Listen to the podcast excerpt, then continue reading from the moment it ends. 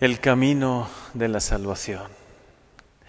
Si hay algo importante en nuestra vida, es llegar al cielo, ¿no? Porque de poco nos serviría ganar el mundo entero y hacer muchísimas cosas y vivir la vida al máximo, como dicen muchos, si no llegamos al cielo, si no alcanzamos la salvación. A mí hay una frase de Teresa de Ávila que me gusta mucho, es un poco fuerte, pero nos hace despertar un poco esta gran verdad. El que se salva sabe y el que no se salva no sabe nada. Aunque tenga doctorados en este mundo, aunque haya escrito libros, aunque sea famoso, necesitamos tener esa sabiduría que es saber llegar al cielo saber estar en el camino de la salvación. ¿Qué paz nos tiene que dar? Saber que tenemos fe en Dios, que nos ha prometido el cielo, que estamos cumpliendo sus mandamientos, que con errores, porque errores todos tenemos, que también con fragilidades, porque todos tenemos fragilidades, pero estamos en el camino de la salvación, que de verdad vale la pena todo en esta vida si llegamos al cielo?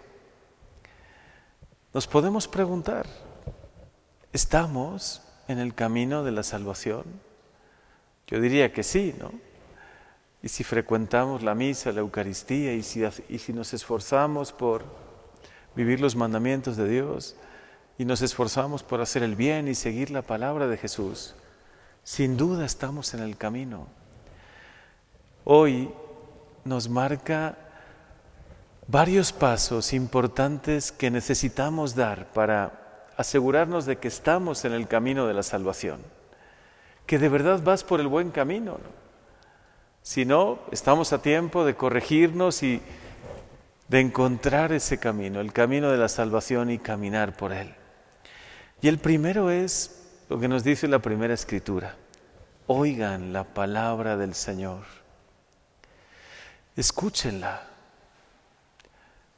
Cuando Dios, el Señor, dio los mandamientos, antes de darnos los mandamientos, dijo, Shema Israel, escucha Israel. ¿Tenemos actitud de escucha? ¿Queremos escuchar lo que Dios nos dice? Buscamos leer la palabra de Dios, por ejemplo, el Evangelio de cada día, que es un gran medio, muy sencillo medio, y quizás no te lleva tanto tiempo. Toma el Evangelio de cada día y escucha la voz del Señor. Shema Israel. Antes de actuar, escucha. Antes de proyectar mucho, escucha. Antes de tomar determinaciones, decisiones en tu vida, escucha la voz de Dios. Lo segundo que nos pide, además de escuchar, es levantarnos, es decir, tener una actitud activa. El enemigo de nuestras almas quiere que permanezcamos postrados, tristes, que si hemos caído en algún pecado, si hemos cometido algún error, nos quiere ahí desanimados, no que no nos levantemos. Pero hoy el Señor nos invita a esto. Aunque te hayas equivocado, aunque pienses que por, por un tiempo estuviste en el camino equivocado, levántate y purifícate. Aparta de mi vista tus malas acciones. Deja de hacer el mal y aprende a hacer el bien. Algo tan sencillo como esto. El Señor no te pide que seas perfecto, ni que hayas sido perfecto toda tu vida. Solo te pide escuchar su palabra, dejarte guiar por Él, levantarte, tener una actitud activa. Quiero, Señor, acercarme a ti, como ustedes que están aquí, ¿no? El hecho ya de venir a la Eucaristía, el hecho de venir a escuchar su palabra, de pedirle su luz, dejarnos guiar por Él, ya es levantarse, es esforzarse, es decir, Señor, quiero, quiero hacer tu voluntad. Tres verbos muy importantes que podemos considerar. Escuchar la palabra de Dios, lavarse o purificarse y aprender a hacer el bien. Es decir, tener actitud de, escucha, como la de los niños. Señor, guíame, muéstrame si también hay algo en mí que puedo cambiar. Quiero aprender a hacer el bien. Y esta es la promesa del Señor. Fíjense qué promesa tan bella. Vale la pena hasta que la escribamos o la grabemos y la tengamos en un lugar ahí muy presente en nuestra vida. Si hacen todo esto, aunque sus pecados sean rojos como la sangre, quedarán blancos. El Señor te perdona, es un Dios bueno, es misericordioso, Él te está solo esperando. Que te levantes, que vayas hacia Él, que quieras dejar de hacer el mal y, aprender a hacer el bien, que conviertas tu corazón, que es precisamente lo que debemos buscar también en estos días de cuaresma. Y entonces el Señor cumplirá esta promesa. Aunque tus pecados sean rojos como la sangre, quedarán blancos.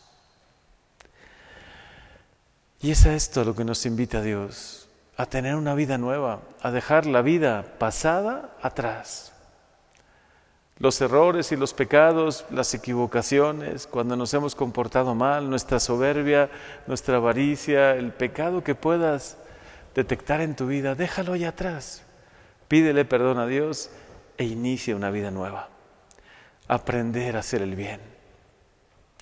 Busquen la justicia, auxilian al oprimido, defiendan los derechos del huérfano y la causa de la viuda, es decir, Dedícate a hacer el bien, verás y descubrirás un sentido tan bello y tan profundo a tu vida.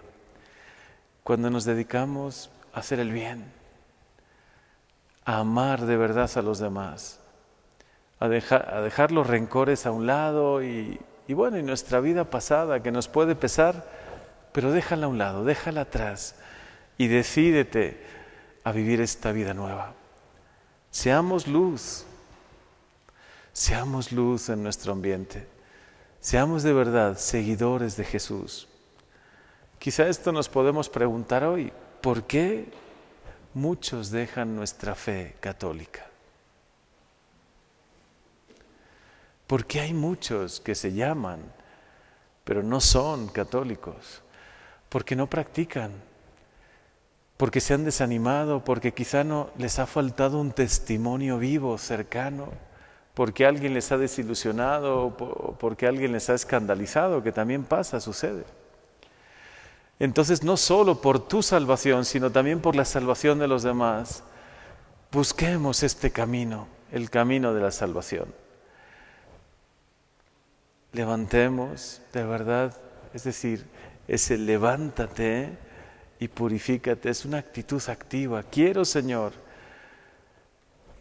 ver en mí lo que yo puedo cambiar.